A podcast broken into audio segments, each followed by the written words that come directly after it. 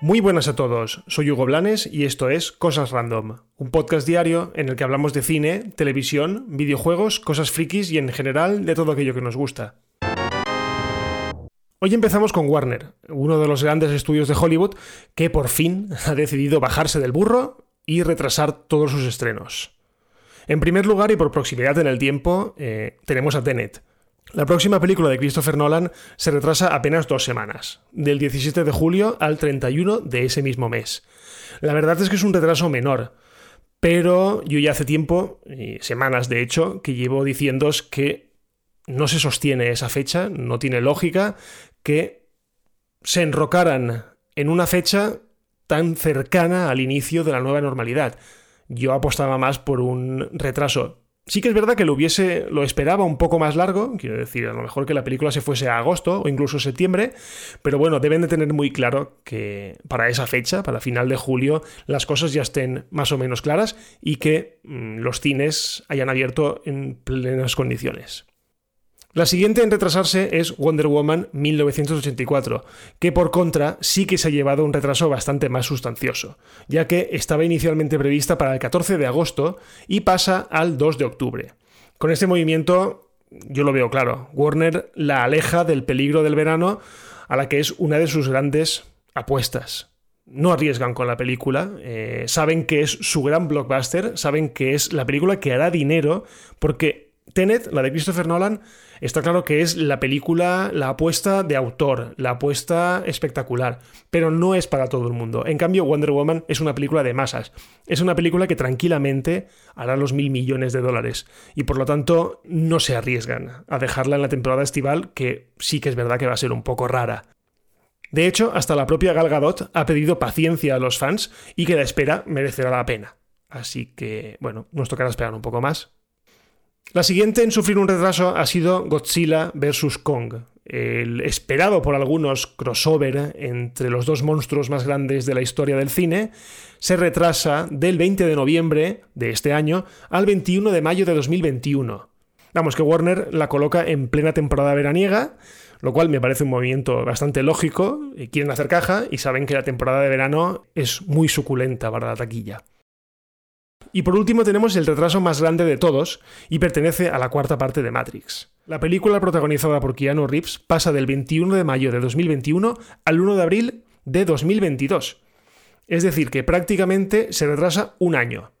Pero bueno, tened en cuenta que esa película se encontraba actualmente en pleno proceso de rodaje. De hecho, ya se habían filtrado algunas escenas o algunas fotografías con Carrie Moss y con Keanu Reeves montando en una moto y claro, con todo eso del coronavirus, el rodaje se ha detenido. Entonces, al igual que, por ejemplo, Misión Imposible, que también se detuvo, esto va a costar más de arrancar.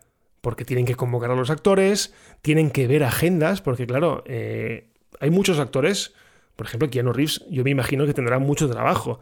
Tienen la agenda muy, muy, muy cuadrada. Y claro, un retraso de este tipo supone que o bien se retrasen los siguientes proyectos o tengan que hacer eh, triquiñuelas, rollo rodar de noche o lo que sea.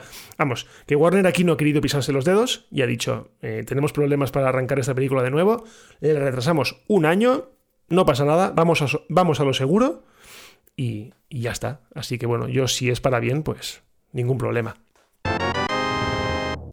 Y seguimos con la confirmación oficial de que la Comic Con de San Diego, la de este 2020, será online y gratuita.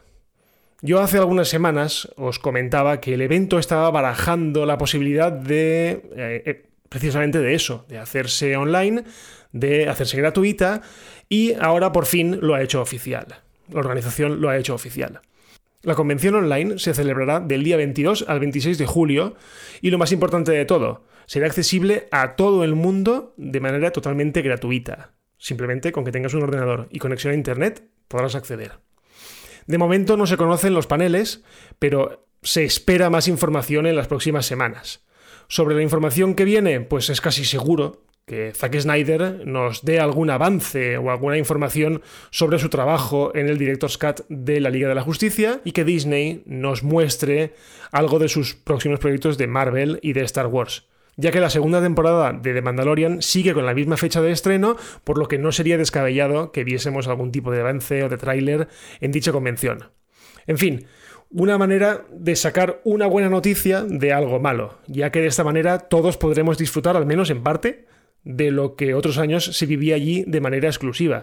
Porque, por ejemplo, hay trailers o avances de películas que solo se muestran a los asistentes del evento, y el resto del mundo nos enteramos o bien meses después o directamente no vemos nunca lo que se vio allí.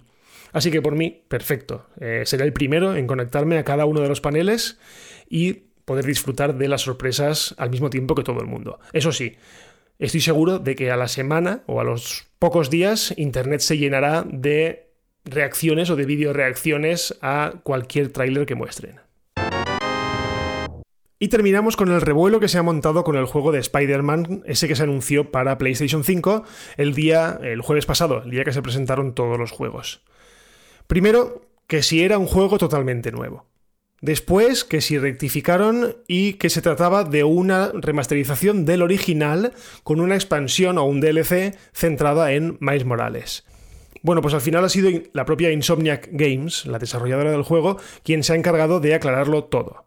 El juego será una expansión que funcionará de manera independiente. Es decir, que será a todas luces un juego nuevo, pero que no tendrá la profundidad ni la duración del primer juego del hombre araña. Vamos, que por hacer una comparación podría ser algo así como el Uncharted El legado perdido, que si bien se vendió como un juego independiente, no dejaba de ser una expansión del Uncharted 4 que salió para PlayStation 4.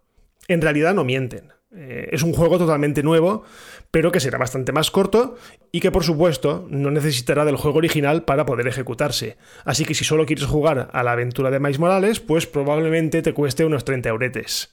Que es más o menos lo que cuestan este tipo de expansiones, que dicho sea de paso, eh, la verdad es que no son muy habituales ya que lo normal es que se requiera el juego original para poder hacerlo funcionar.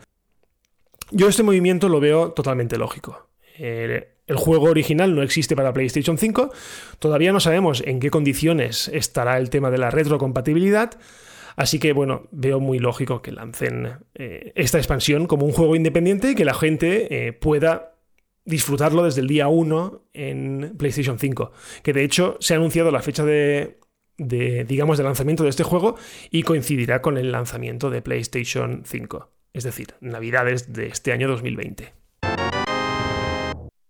Bueno, y hasta aquí el episodio de hoy de Cosas Random. Recordad que todos los días, a partir de más o menos las 7 de la mañana, hora peninsular de España, tendréis un nuevo episodio disponible. Y lo de siempre, estamos disponibles en todas las plataformas, así que si no os cuesta mucho y os gusta, pues compartid este podcast porque me haréis muy feliz y haréis que lleguemos a muchísima más gente. Si queréis leerme o preguntarme algo, estoy en arroba en Twitter. Y si no pasa nada, pues nos escuchamos mañana. Adiós.